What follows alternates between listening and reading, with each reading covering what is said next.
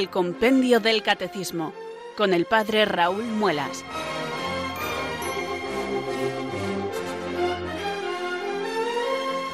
Muy buenas tardes, queridos oyentes de Radio María. Son las 4, las 3 en Canarias. Aquí comienza una nueva edición del programa El Compendio del Catecismo de la Iglesia Católica. Reciban un saludo muy cordial del Padre Raúl Muelas, que un día más les habla desde estos micrófonos de Radio María, la radio de la Virgen, la fuerza de la esperanza. Sed todos bienvenidos.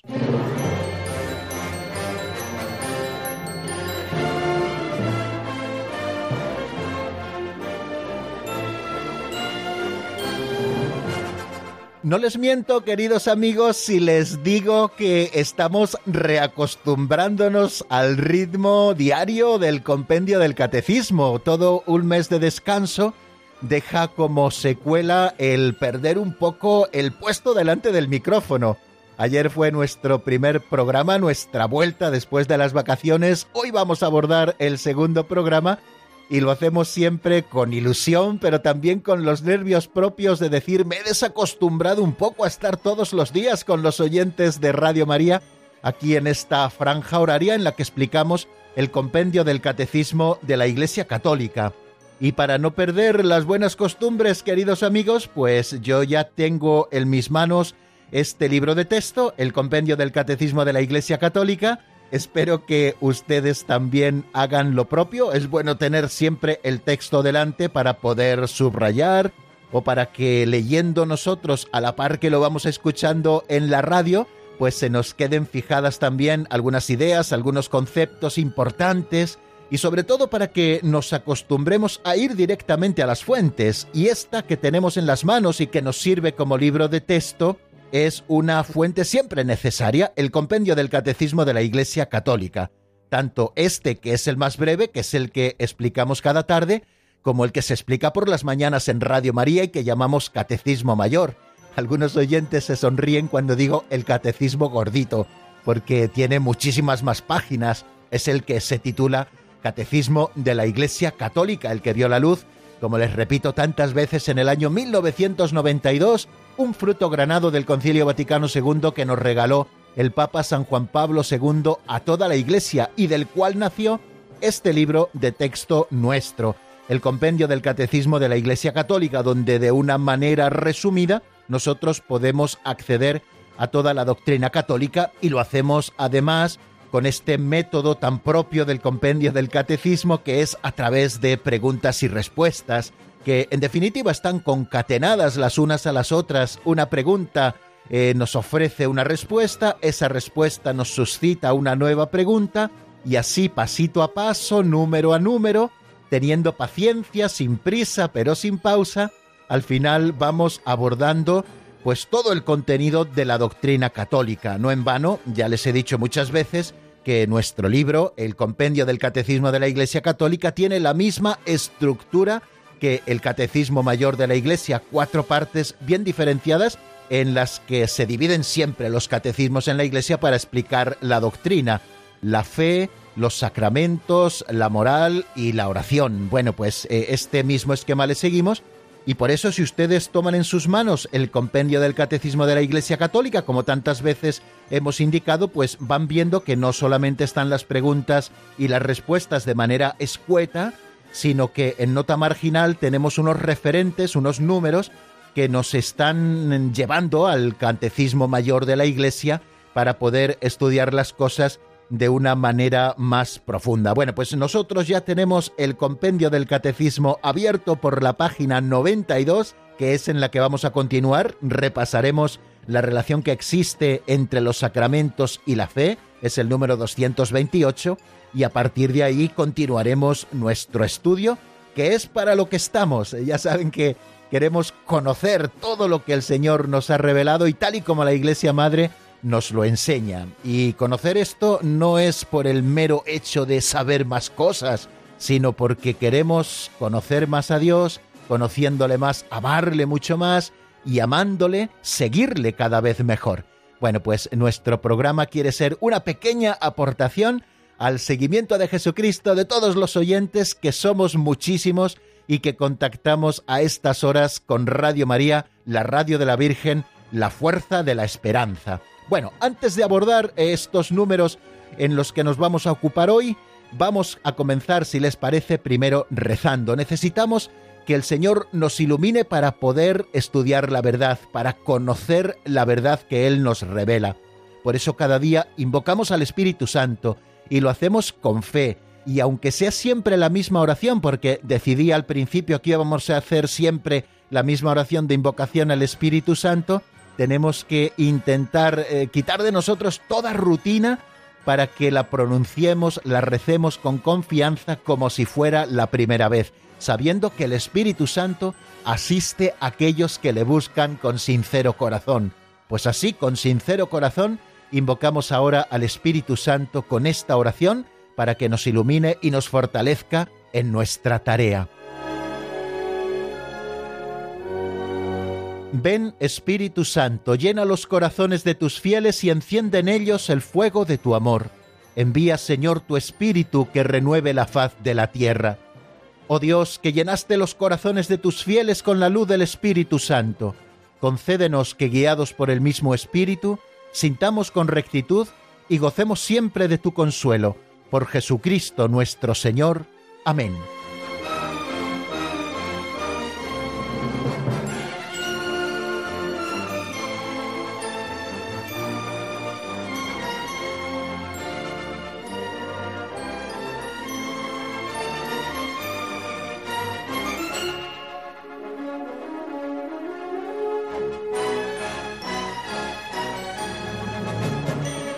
Y vamos avanzando, queridos amigos, hacia los números del compendio del catecismo con este segundo momento del programa que titulamos Pinceladas de Sabiduría, las chispitas que nos ofrece cada día don Justo López Melús, sacerdote operario diocesano muy querido que falleció ya hace unos años, chispitas que nos ofrece en un libro que está publicado y que hemos encontrado que existen también algunos ejemplares en México porque también allí se editó titulado Pinceladas de Sabiduría. Cada día leemos una de ellas, la escuchamos en la voz de Alberto y nos sirve como aperitivo catequético, eh, de una manera no sistemática, sino según van saliendo los temas, vamos tratando aspectos prácticos que puedan servirnos para aplicar eh, la doctrina que conocemos en nuestra vida concreta. Eh, algunos muy prácticos, muy sencillos, muchas veces con buen humor, porque así son las pinceladas de sabiduría, como esta que vamos a escuchar, que se titula Vivir en la Luna.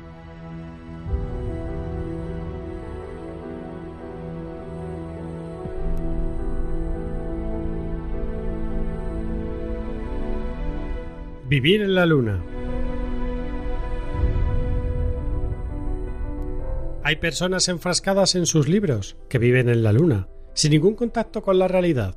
Quieren que las cosas se acomoden a sus teorías. Creen que el hombre es para el sábado, no el sábado para el hombre. Si tiene un traje y no le cabe bien a una persona, es la persona la que está mal hecha, según ellos. Llevaban a un hombre a enterrar. Cuando iba a ser introducido en la tumba, revivió y empezó a golpear la tapa del féretro. Abrieron el féretro y les increpó ¿Qué estáis haciendo? Estoy vivo. Todos se asombraron. Uno dijo Amigo, todos los médicos han certificado que habías muerto. ¿Y cómo van a equivocarse los expertos? Así que atornillaron la tapa y lo enterraron debidamente.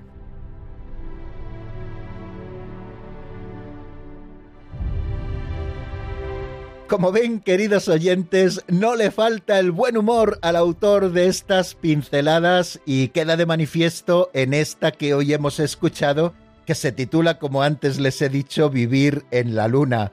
Nos cuenta el chiste del señor que se hace un traje y al final todos acaban diciendo que es el señor el que está mal hecho y no el traje el que no está bien confeccionado. O aquel señor que le llevaban a enterrar y el hombre cuando iba a ser introducido en la tumba empezó a dar golpes porque estaba vivo diciendo ¿qué estáis haciendo? que estoy vivo? Y uno se atrevió a decirle, uno que vivía en la luna, evidentemente, si todos los médicos han certificado tu muerte, no vas a ser tú más que los muertos. Y le atornillaron y al pobre lo volvieron a enterrar. Bueno, pues creo que con estos chistes de buen humor, don Justo nos ofrece hoy una reflexión muy interesante. Tenemos que evitar, queridos amigos, vivir en la luna y tenemos que vivir en la realidad. Hay una frase de San Agustín que hemos eh, traído a colación muchas veces en estas pinceladas de sabiduría, esa que dice pretedita credamus, presencia cognoscamus, et futura esperemus. Las cosas pasadas vamos a dejarlas a la misericordia de Dios, creamos. Las cosas futuras vamos a esperarlas.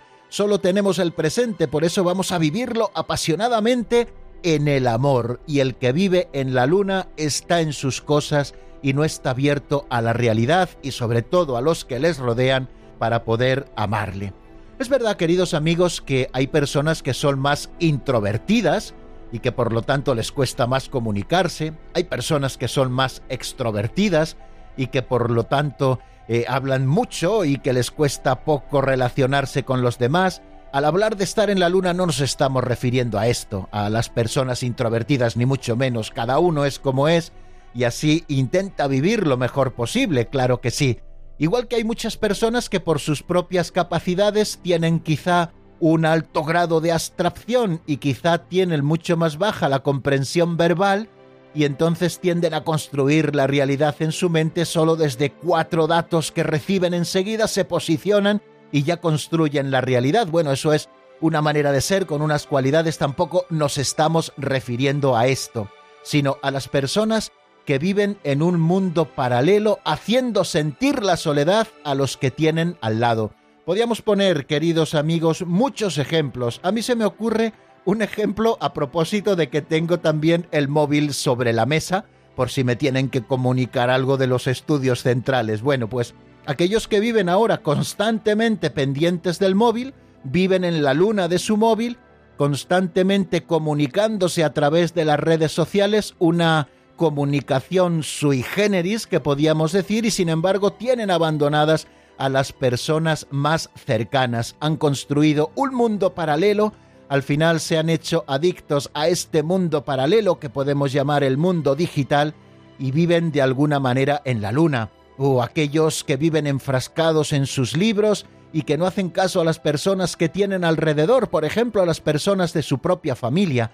Claro, queridos amigos, que tenemos que leer y la lectura es buena, pero tenemos que saber organizar bien nuestro tiempo para que sin faltarnos, por ejemplo, la lectura o la atención también a las redes sociales, porque es un modo también de comunicación, por supuesto, al final no nos metamos en un mundo paralelo y real el nuestro, nos construyamos la realidad a nuestra medida y tengamos abandonados a los que tenemos alrededor. He hecho algunas aplicaciones quizá un poco más prácticas para la vida de familia, pero también podría hacer aplicaciones prácticas para nosotros los sacerdotes, ¿no? A veces nos metemos en nuestros programas pastorales y no estamos abiertos a la realidad de lo que están demandando nuestros fieles, y al final pensamos que la realidad son nuestros propios planes, esos que nosotros nos hacemos siempre con la mejor buena intención, pero que al final no estamos llegando a lo que los fieles necesitan y que Dios quiere darle a través de nosotros, que no debemos de olvidar, queridos amigos, que somos instrumentos del Señor. Vivimos a veces demasiado enfrascados en nuestros libros, como dice don Justo, vivimos en la luna sin ningún contacto con la realidad. Y al final queremos que las cosas se acomoden a nuestras propias teorías. Al final eso que el Señor nos decía en el Evangelio, al final pensamos que el hombre está hecho para el sábado y no el sábado para el hombre.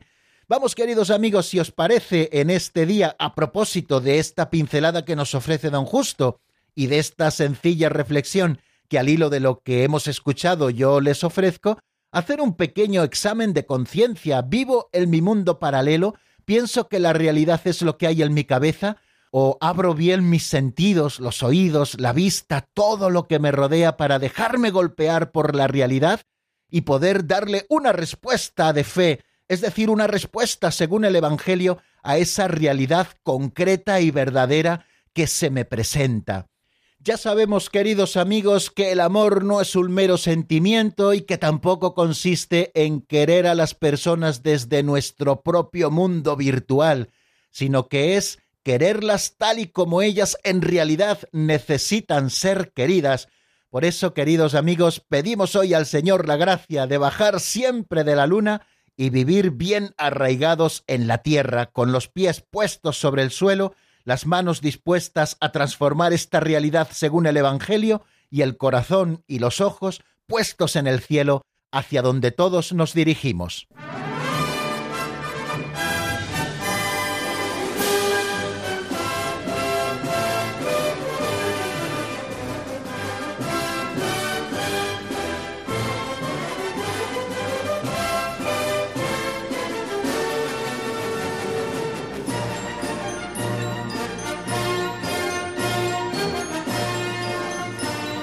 Bien amigos, y después de escuchar la pincelada de sabiduría y la reflexión que humildemente les ofrezco a propósito de la misma, vamos a hacer resumen de lo que vimos en nuestro último programa. Si lo recuerdan, ayer utilizamos mucho de nuestro tiempo en volver a situarnos después de tantos días sin programa en lo último que habíamos visto a finales del mes de julio. Ya saben que empezamos la segunda parte del compendio del Catecismo de la Iglesia Católica, una segunda parte que se titula La celebración del misterio cristiano y del que ya habíamos visto algunos conceptos fundamentales que creo que era bueno que nosotros repasáramos para continuar con provecho el estudio de los números del compendio, qué es la liturgia, qué lugar ocupa la liturgia en la vida de la Iglesia, en qué consiste la economía sacramental, eh, de qué modo el Padre es fuente y fin de la liturgia, cuál es la obra de Cristo en la liturgia, cómo actúa el Espíritu Santo en la liturgia respecto de la Iglesia. Luego también estuvimos viendo qué son los sacramentos, cómo lo define el compendio del catecismo y cuántos hay, qué relación existen entre los sacramentos y Cristo, cuál es el vínculo de los sacramentos con la Iglesia, y estuvimos también repasando qué es el carácter sacramental. Bueno, pues eso ya lo vimos ayer, Así que hoy nos vamos a centrar en el número 228 a la hora de hacer resumen, que fue el número con el que avanzamos en el estudio en el último programa. Un número que se pregunta qué relación tienen los sacramentos con la fe. Y nos dice ese número 228 que los sacramentos no sólo suponen la fe, sino que con las palabras y los elementos rituales la alimentan, la fortalecen y expresan y celebrando los sacramentos, la Iglesia confiesa la fe apostólica. De ahí la antigua sentencia les orandi, les credendi. Esto es, la Iglesia cree tal como reza. Bueno amigos, pues como ven en este número 228, el compendio del catecismo nos está exponiendo la relación que los sacramentos tienen con la fe. Ayer también eh, recordábamos dos números que vimos hace ya muchos meses al comienzo del estudio del compendio del catecismo para recordar que es aquello de la fe. Nos referíamos al número 27, en el que se pregunta el compendio en la práctica qué significa para el hombre creer en Dios, y decíamos que creer en Dios significa para el hombre adherirse a Dios mismo, confiando plenamente en Él y dando pleno asentimiento a todas las verdades por él reveladas, porque Dios es la verdad. Significa creer en un solo Dios en tres personas, Padre, Hijo y Espíritu Santo. De una manera sencilla y práctica nos expone el compendio del catecismo qué significa para el hombre creer, es decir, tener fe en Dios. Y así nos lo explica el compendio. Significa adherirnos a Dios mismo, confiar plenamente en Él y dar pleno asentimiento a todas las verdades que Él ha querido revelarnos, porque Él es la suma verdad. Significa, por tanto, creer en Dios Padre, en Dios Hijo y en Dios Espíritu Santo.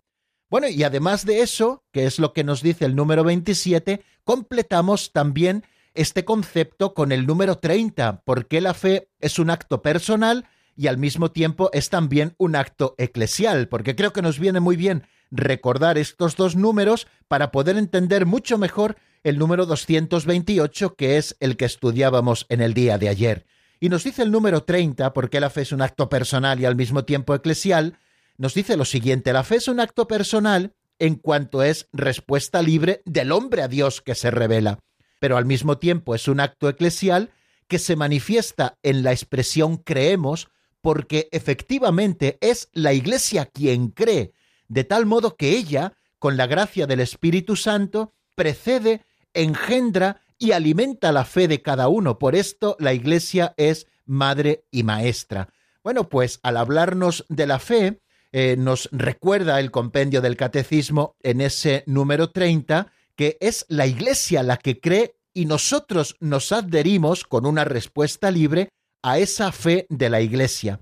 De tal modo que la Iglesia, por la gracia del Espíritu Santo, nos precede en la fe, porque su fe es anterior a la nuestra, va delante de nosotros en el camino de la fe, pero también nos engendra a la fe. Nosotros hemos nacido a la fe precisamente por un sacramento, que es el sacramento del bautismo, y es la Iglesia Madre la que unida a su esposo Cristo en el Espíritu Santo y todo dirigido al Padre, nos ha engendrado en esta fe, y también es la Iglesia la que nos alimenta en la fe a cada uno de nosotros, y lo hace de múltiples maneras. Una manera privilegiada de alimentarnos en la fe es a través de la celebración del misterio cristiano, de la celebración del misterio pascual, del misterio de Cristo, es decir, de la celebración de los sacramentos. Bueno, pues dichas todas estas cosas, creo que ya estamos en condiciones de poder entender un poquito mejor lo que significa esto que nos dice el número 228. ¿Qué relación tienen los sacramentos con la fe? Los sacramentos no solo suponen la fe, sino que con las palabras y los elementos rituales la alimentan, fortalecen y expresan. Esa es una primera afirmación que nos hace el número 228. En primer lugar, nos dice que los sacramentos suponen la fe. Quiere esto decir que los sacramentos tenemos que recibirlos con fe. Poníamos el ejemplo del bautismo. Cuando se bautiza a un adulto, bueno, también cuando se bautiza a un niño lo hacen en su nombre sus padres y padrinos, pero vamos a poner el ejemplo del bautismo de un adulto para verlo quizá de una manera más clara. Cuando se bautiza a un adulto, antes de acceder este adulto a la fuente bautismal que le regenera nuevamente en Cristo y le da la gracia y le hace miembro de la familia de Dios, del Padre, del Hijo y del Espíritu Santo, antes de entrar en la fuente bautismal, la Iglesia le pregunta, a través del ministro del sacramento del bautismo, le pregunta si renuncia a Satanás, si renuncia a sus obras, si renuncia a sus seducciones, y luego le pregunta si cree en Dios Padre Todopoderoso, Creador del cielo y de la tierra, si cree en Jesucristo, su único Hijo, nuestro Señor, etc., y si cree en el Espíritu Santo, en la Santa Iglesia Católica, en la comunión de los santos, en el perdón de los pecados, en la resurrección de la carne y en la vida eterna. Amén.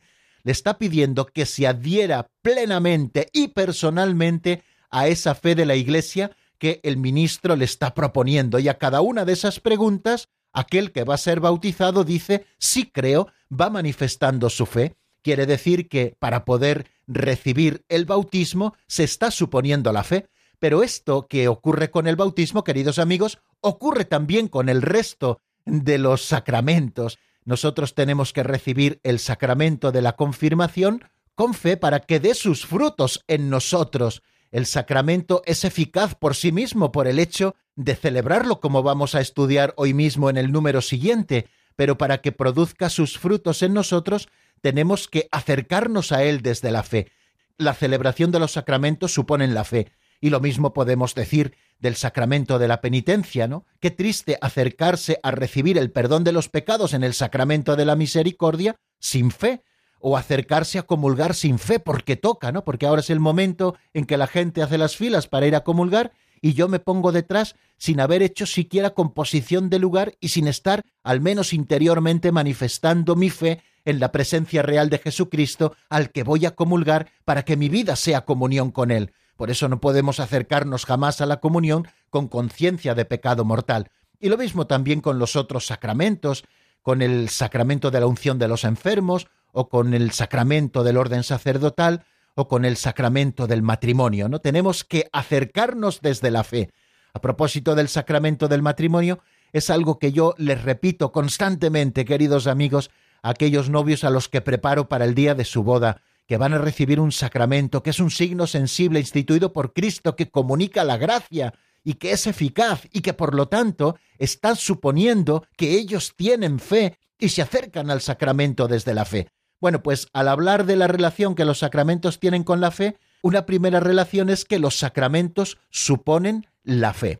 Pero también existe otra relación importantísima, al hilo también de lo que veíamos a propósito del número 30 del compendio del Catecismo que recordábamos hace algunos minutos, con palabras y elementos rituales, así se hacen los sacramentos. Los sacramentos tienen materia y forma, es decir, tienen palabras, palabras y también tienen unos signos. Bueno, pues a través de estas palabras y de estos elementos rituales, los sacramentos están primero alimentando la fe del que los recibe, la están fortaleciendo y la están expresando. Creo que esto es muy importante también que lo tengamos a la vista, para que veamos, y es algo que también vamos a estudiar, quizá nos dé tiempo hoy, la necesidad que tenemos de los sacramentos. En primer lugar, para alimentar nuestra fe. Cuando nosotros recibimos con fe un sacramento, es decir, que nos acercamos verdaderamente preparados al mismo, un sacramento que en sí ya es eficaz por el mero hecho de que la Iglesia lo está celebrando, si nosotros nos acercamos con fe, este mismo sacramento está alimentando nuestra fe. Y cuando nosotros nos alimentamos, nos nutrimos y nos desarrollamos y crecemos. Y si nuestra fe está debilitada, los propios sacramentos, el acercarnos especialmente al sacramento de la penitencia y al sacramento de la Eucaristía, nos están fortaleciendo la fe, una fe que necesita ser fortalecida porque es débil y siempre eh, el acto de fe nuestro como humano que es, aunque es un don divino, la fe, lo ejercitamos al modo humano, necesita ser fortalecido. ¿Cómo fortalecemos nuestra fe? Recibiendo los sacramentos. ¿Y cómo estamos expresando la fe? ¿Cómo expresa la Iglesia su propia fe? Mediante la celebración de los sacramentos. Por eso se cumple eso que nos dice el número 228 de que la les orandi, es decir, la ley de la oración, lo que la Iglesia reza y la oración pública de la Iglesia es la liturgia, especialmente celebrada en los sacramentos, es la les credendi, nos está marcando la ley de lo que creemos, les orandi, les credendi. De manera que cada vez que celebramos los sacramentos de la Iglesia, estamos confesando la fe apostólica, porque Cristo envió a sus apóstoles para que en su nombre proclamasen a todas las naciones la conversión para el perdón de los pecados, y les dijo aquello de Haced discípulos de todas las naciones, bautizándoles en el nombre del Padre y del Hijo y del Espíritu Santo. La misión de bautizar, por tanto, nos recuerda el Catecismo Mayor, la misión sacramental está implicada en la misión de evangelizar, porque el sacramento es preparado por la palabra de Dios y por la fe que es consentimiento a esta palabra. Fijaros qué unidos están los sacramentos a la fe. La presuponen, la alimentan, la fortalecen y la expresan. Están expresando la fe de la Iglesia. Por eso decíamos que los sacerdotes, los ministros sagrados, los fieles, la comunidad, no puede cambiar ninguno de los elementos propios de la liturgia. Y esto sí que tenemos que estar muy atentos para celebrar según los libros sagrados y según las propias rúbricas. No es estar encorsetados, es celebrar con la oración de la Iglesia, porque no es lo que yo creo, es lo que la Iglesia cree, lo que se está expresando en los sacramentos. Por eso no podemos cambiar ni una coma ni una tilde de aquello que aparece en los libros litúrgicos, porque la Iglesia está manifestando en esas oraciones que están arraigadas en la tradición de la Iglesia y que están aprobadas por la máxima autoridad de la Iglesia, se está expresando la propia fe de la Iglesia. Bueno, pues bástenos, queridos amigos, estas palabras como resumen de lo que vimos en nuestro último programa. Vamos a detenernos, si les parece, un poquito en la palabra y vamos a escuchar buena música, esa música religiosa que nos acompaña siempre en el compendio del Catecismo de la Iglesia Católica, que nos permite descansar un poquito de la palabra y que nos da unos minutos para que reflexionemos sobre las cosas dichas. Yo les ofrezco ahora un tema de Alejandro Mejía titulado Señor, ¿a quién iremos? Es un tema sacado del álbum Como el Ciervo. Lo escuchamos y enseguida estamos nuevamente juntos para avanzar en el estudio.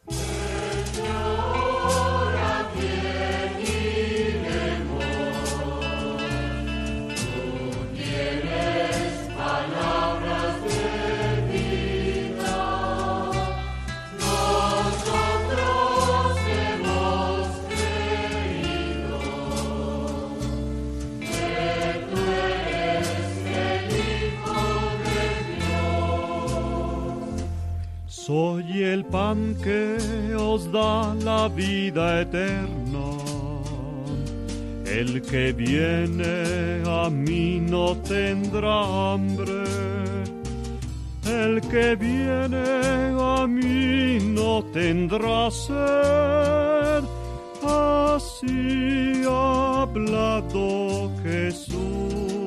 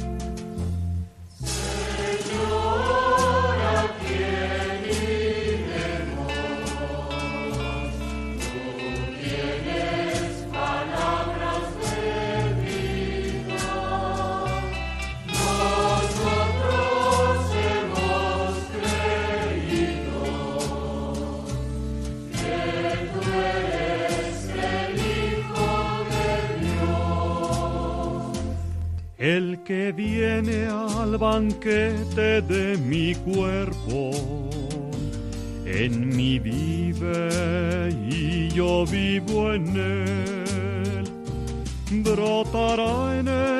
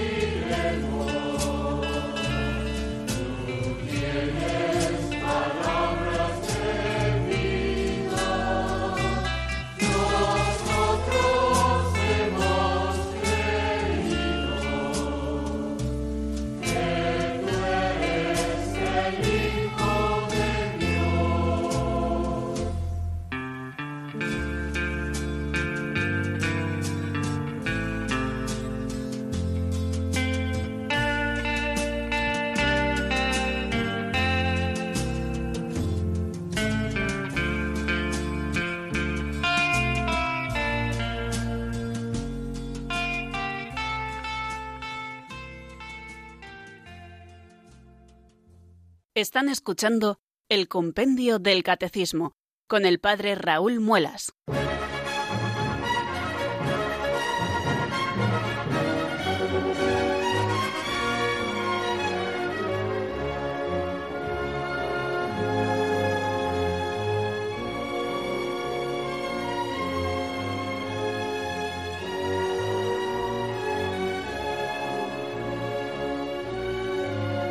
Continuamos, queridos amigos, en el compendio del Catecismo de la Iglesia Católica. Estamos en la sintonía de Radio María y el Padre Raúl Muelas es el que les habla como todos los días de lunes a viernes en esta franja horaria, de 4 a 5 en la península, de 3 a 4 en Canarias. Bueno, y vamos a avanzar un poquito en la doctrina. Hemos estado repasando el número 228, que es un número Importante que tengamos siempre a la vista la relación que existen entre los sacramentos y la fe, y nos encontramos ahora, después de haberlo repasado largamente, con otro número que es el 229, ya saben que los vamos estudiando siempre en orden, el que aparece, que se pregunta por qué los sacramentos son eficaces. A lo largo de la historia de la Iglesia ha habido en distintos momentos desviaciones de la doctrina verdadera que han tratado de afirmar que la eficacia del sacramento dependía de la dignidad del ministro que lo administraba. Y la Iglesia siempre, desde el principio y hasta herejías mucho más recientes como pueden ser el jansenismo, ha salido al paso diciendo que la eficacia del sacramento no depende de la dignidad del ministro, sino que depende de que se haga tal y como la Iglesia quiere hacerlo, con la intención con lo que le hace la Iglesia, de manera que un sacramento así celebrado aunque el ministro no sea digno, o aunque el ministro se encuentre en pecado o lo que sea, basta con que sea un ministro verdadero, ese sacramento es eficaz. Bueno, pues es el tema que vamos a abordar en este número 229 que se pregunta por qué los sacramentos son eficaces. Vamos a escuchar lo que nos dice el compendio, como siempre, en la voz de Marta Jara.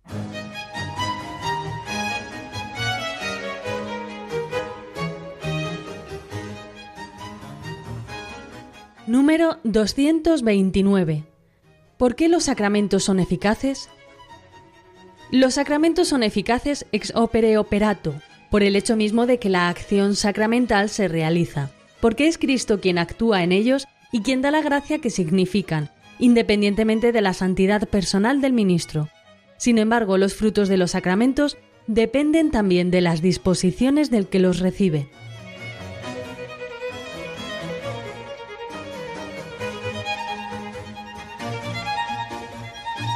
Como ven queridos amigos, aunque aparece un latinajo en la respuesta que nos da el compendio del Catecismo al 229, lo expresa de una manera sencillísima que creo que todos hemos entendido.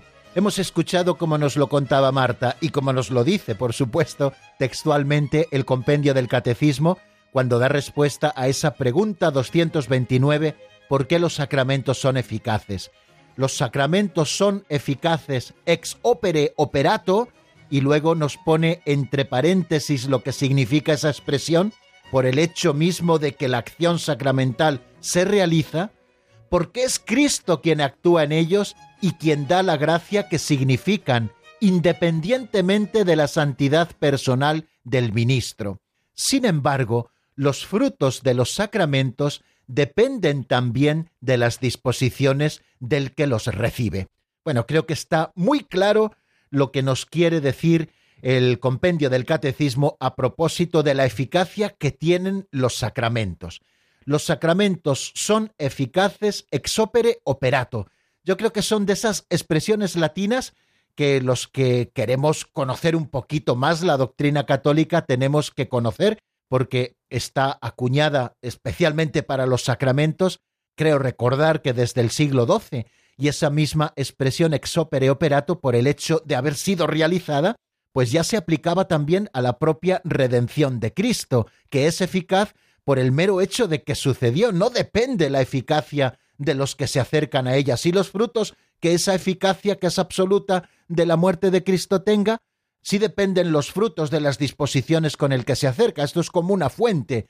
Una fuente está echando agua y si tú te acercas con un vasito muy chiquitito, pues te llevarás muy poquita agua. Si te acercas con un vaso grande, pues te llevarás un poco más de agua. Si te acercas con una jarra, pues te llevarás un litro o litro y medio, lo que contenga esa jarra. Y si te acercas eh, con un cántaro o con una garrafa grande, pues te llevarás muchísima más agua, ¿no? Eh, ese tamaño del recipiente son las disposiciones, pero la fuente es eficaz y está manando agua constantemente para que esa agua pueda ser recibida por aquellos que se acercan. Entonces, podemos decir, y tenemos que decir, que los sacramentos son eficaces por el mismo hecho de que se realice la acción sacramental. Fijaros si esto no fuera así, siempre nos quedarían dudas nos acercaríamos a recibir la comunión y siempre nos quedarían dudas, bueno, ¿y el sacerdote que ha dicho la misa será digno?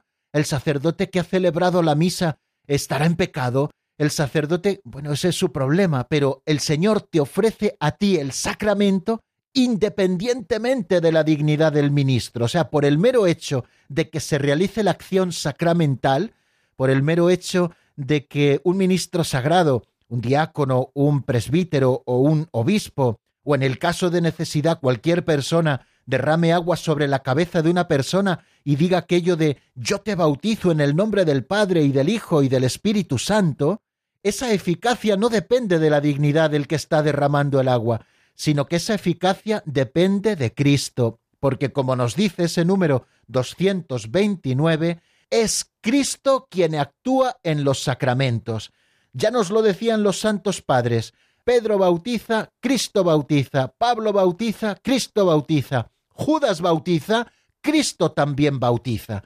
Quiere decir que el ministro del sacramento, el ministro instrumental, por supuesto, es el sacerdote en cuestión, pero el que actúa verdaderamente en los sacramentos es Cristo. Y Cristo es el que hace eficaz el sacramento y el que da en ese sacramento la gracia que la acción sagrada está significando, que el mismo rito y las palabras están significando.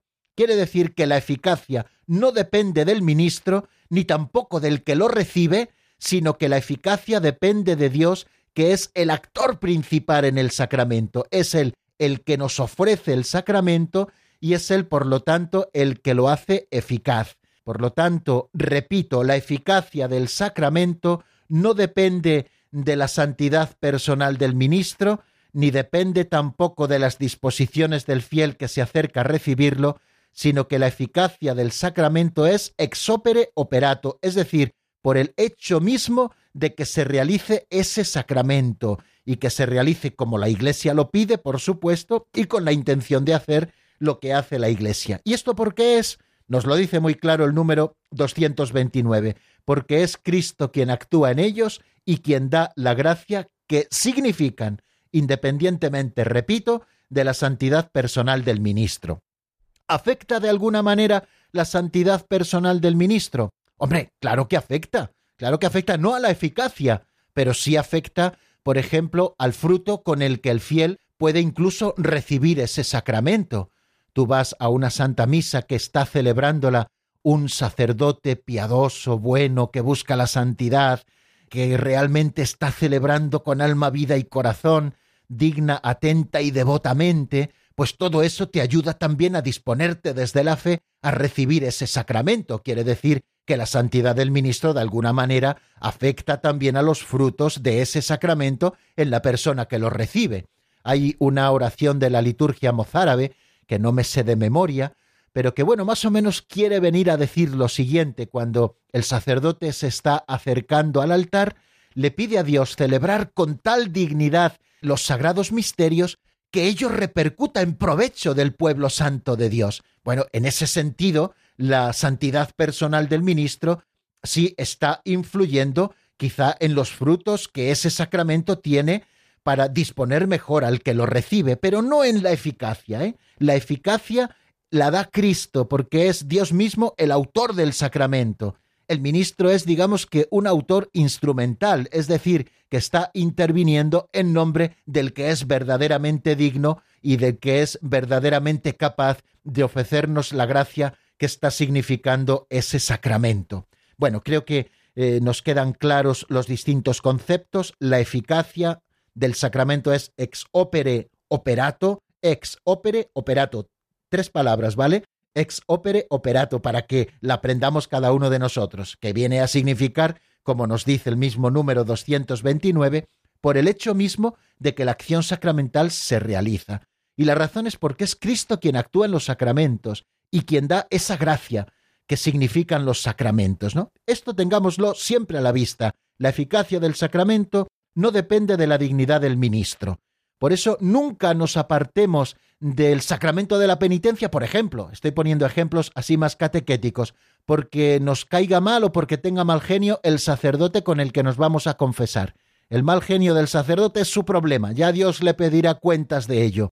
Pero el sacramento que te está dispensando es el que te está perdonando los pecados, que es la gracia eficaz de ese sacramento, independientemente de que te riña o no te riña. Por eso tú ve a confesarte y no pongas nunca como excusas que no me gusta el cura que está diciendo la misa o que está confesando o no me gusta el cura de mi parroquia. Tú cumple porque es Cristo mismo el que actúa en los sacramentos y el que da la gracia que significan. Luego nos habla también de los frutos de los sacramentos, que dependen también de las disposiciones del que los recibe. Ya ayer hacíamos algo de referencia a este asunto.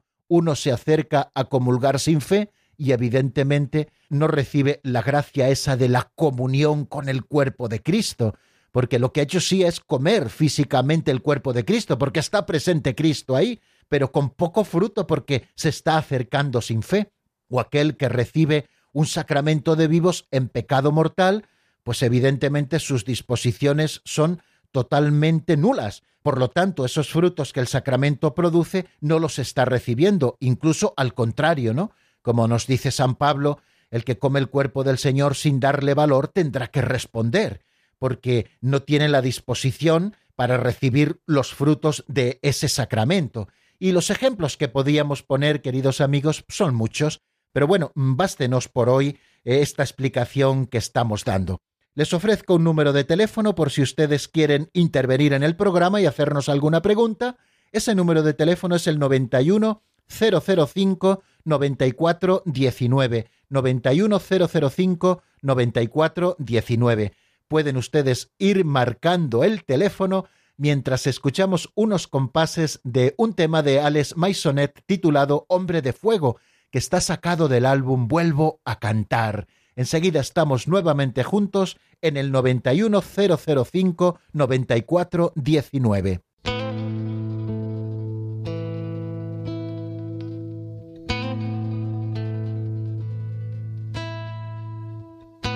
Siento la gloria de Dios inundó este lugar. Si tú también lo sientes, comienza ahora a glorificar. Veo el pueblo alabando y puedo sentir la presencia del Maestro que está pasando muy cerca de mí.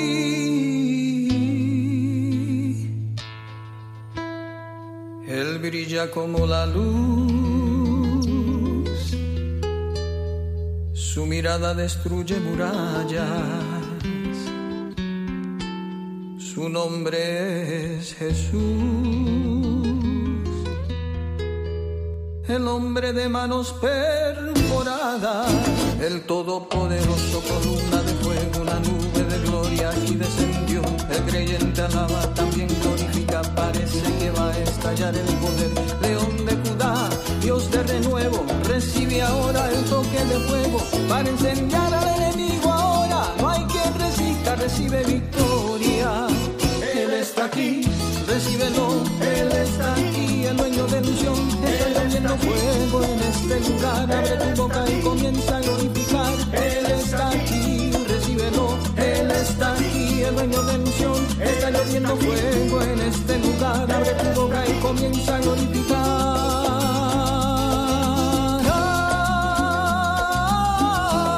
Ah, está cayendo la unción, ven nadando en la unción, hoy tú recibirás, porque el hombre de fuego te va a tocar, está cayendo la unción, ven nadando en la unción, hoy tú recibirás, hombre de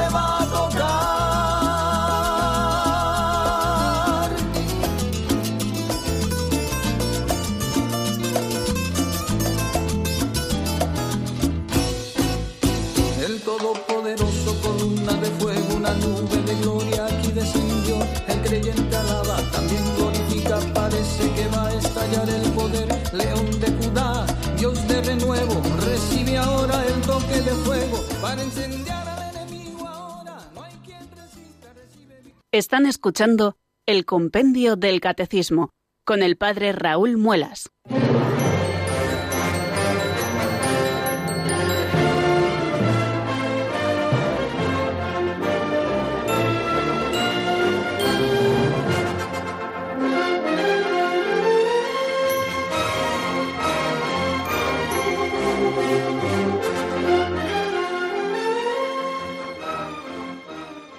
Bueno, queridos amigos, como han podido comprobar, perdón, ha ido poniéndose marchosa esta canción de Alex Maisonet titulada Hombre de Fuego.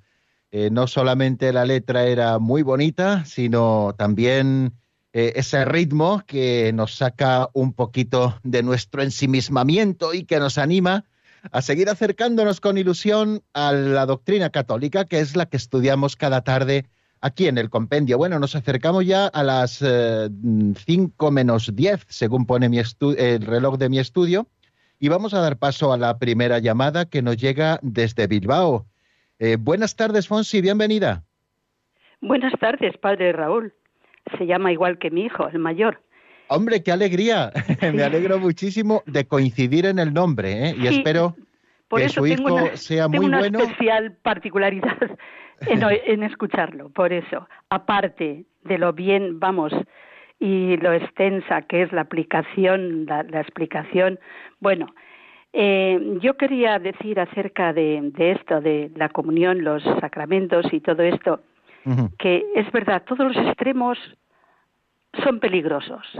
Mm. Quiero decir, lo mismo eh, un extremo de, bueno, toca ir a comulgar, venga, ala, de pie, todos a la fila, sin más, ¿eh? Sin más. O ir, lo que decías, con todas las consecuencias y sabiendo lo que vas a hacer y de en qué fila estás y lo que vas a recibir. Entonces, yo te digo, todos los extremos son malos. Yo porque estuve en un colegio interna y bueno, aquello era aquello no se lo deseo a nadie porque era, pero no es que fuera así las cosas, sino que yo padecía de esos escrúpulos extremos que para mí era un infierno, era un calvario. Porque claro, las monjas si iba a comulgar, bien, ningún problema. Si no iba, claro, cada una estaba en su reclinatorio de los pasillos de la capilla y claro, luego eso salía de ojo. Entonces, y pues yo cualquier pensamiento, cualquier cosa, habré pecado, no habré pecado, voy, no voy a comulgar, si voy, peco, cometo un sacrilegio, si no voy, me dirán, y esa porque, me- o sea que, por eso te digo que telita marinera. Sí. O sea, Sí, eso, sí. Es, eso es otra historia. Pero sí que ahora, a Dios gracias, me he curado, vamos, bueno, bastante. Digo bastante porque sigue habiendo secuelas en este. Yo cuando dicen en misa, líbranos Señor de toda perturbación, totalmente reflejada ahí, hasta el día de hoy. Bueno, pues eh, muchísimas gracias, Fonsi, por, por esta aportación, creo que muy necesaria y que nos da pie a hablar del tema un poquitín solo. Ya tendremos tiempo, si Dios quiere, de tocarlo eh, quizá más profusamente, del tema de los escrúpulos. Eh, es cierto que solamente quien los padece sabe lo mucho que se sufre. Y es más, yo muchas veces eh, a las personas, pues a las que puedo tratar espiritualmente, y que a lo mejor están padeciendo una temporada de escrúpulos, a veces muy enraizados en obsesiones, que van, que vuelven y que turban y que yo digo, no, no tenemos que verlo como pecados, ¿no? Cuando la gente se lo plantea así, pensamientos que les vienen sin ellos buscarlos, sino que tenemos que plantearlos como muy bien lo decía Fonsi, como una cruz, como una cruz terrible, ¿no? Que, que a veces se padece y, y- y muchas veces estos escrúpulos o estos pensamientos que nos sobrevienen no vienen a hacernos caer, porque normalmente la persona que los padece bien arraigada está en el Señor, sino que lo que tratan es eh, apartarnos de los sacramentos, apartarnos de la comunión, sobre todo, pues porque te hacen ver de una manera malsana la propia indignidad y al final nos van apartando de los sacramentos y son terribles, ¿no? Así que me alegro, Fonsi, que, que lo haya sacado porque eh, muchas veces la gente lo padece y muchas veces lo padece en silencio y son además una fuente de sufrimiento terrible. Yo siempre suelo animar a que se vivan como una cruz, como una cruz que hay que ofrecer al Señor y hay que hacerlos frente desde una conciencia limpia desde la obediencia también al propio sacerdote y al propio confesor cuando te dice las cosas que a pesar de lo que te pueda sobrevenir a la cabeza, puedes acercarte a comulgar porque no estás pecando, sino que sobra de esas obsesiones escrupulosas. Y luego otra cosita también que decía un profesor que yo tenía, que hay mil razones por las cuales uno puede eh, no acercarse a comulgar. Y la primera de ellas es porque no quiere. Por eso no juzguemos a nadie que vemos que no se pone en la fila. Es que no podemos hacerlo, no debemos hacerlo y tenemos que acostumbrarnos a eso. Eh, bueno, pues muchísimas gracias, Fonsi, y vamos a, sin salir de San Sebastián, a dar solo casi saludo a nuestra amiga Charo, eh, que está en San Sebastián, en este caso no en Bilbao como Fonsi. Buenas tardes, bienvenida, Charo. Hola, buenas tardes, padre. Gracias por su eh, compendio, que es una maravilla como lo explica. Mire, ha dicho usted en un momento que sin fe no vale nada la comunión. Estoy de acuerdo, pero yo, por ejemplo, quizás sea un poco escrupulosa, no sé si tengo fe o no tengo fe. Yo, yo por ejemplo, las oraciones, rezo, el rosario y todo, lo hago con Radio María. quizás será por mi comodidad o no comodidad. Y estoy trabajando y haciendo cosas de la casa y estoy todo el tiempo con Radio María. Claro, yo no soy la Madre Calcuta. La Madre Calcuta también tenía sus días oscuros porque ella tampoco sentía nada. Solamente le veía a Jesús en los pobres. Entonces, ¿cómo sé que yo tengo fe? Yo procuro, hablo a Dios, a la Virgen, pero no siento nada. Bueno, pues muy bien, muchísimas gracias eh, por Charo por, por su aportación también. Eh, mire, casi no tenemos tiempo, pero, pero alguna cosita así muy rápida la digo. ¿eh? La fe no depende de nuestros sentimientos ni tampoco depende de nuestra afectividad. ¿no? La fe es algo efectivo, es un don de Dios que hemos recibido eh, al que nosotros queremos prestar nuestro asentimiento y ejercitarlo al modo humano. Para ello, bueno, pues es necesario un poquito de atención, por supuesto, y es verdad que muchas veces no sentimos, pero el no sentir no quiere decir que no haya fe. Es más, muchas veces el camino de la fe es oscuro y se realiza sin ningún sentimiento y sin ningún acto extraordinario en nuestra afectividad. Pero nosotros ahí estamos desde la fe, por ejemplo, en la perseverancia, en procurar mantener la atención, cosa que a lo mejor no siempre conseguimos, en procurar hacer nuestras comuniones bien hechas, Claro que podemos seguir mejorando, por supuesto, y todos tenemos que hacerlo. Pero en esto sí que es importante no dejarse llevar también, como la misma Charo nos decía, por los escrúpulos. Y aquí lo dejamos, queridos amigos, porque se nos ha acabado el tiempo. Muchísimas gracias a las dos que han intervenido desde Bilbao, desde San Sebastián, Fonsi y Charo. Y mañana, si Dios quiere, seguimos. La bendición de Dios Todopoderoso, Padre, Hijo y Espíritu Santo, descienda sobre vosotros y permanezca para siempre. Amén. Hasta mañana, si Dios quiere, amigos.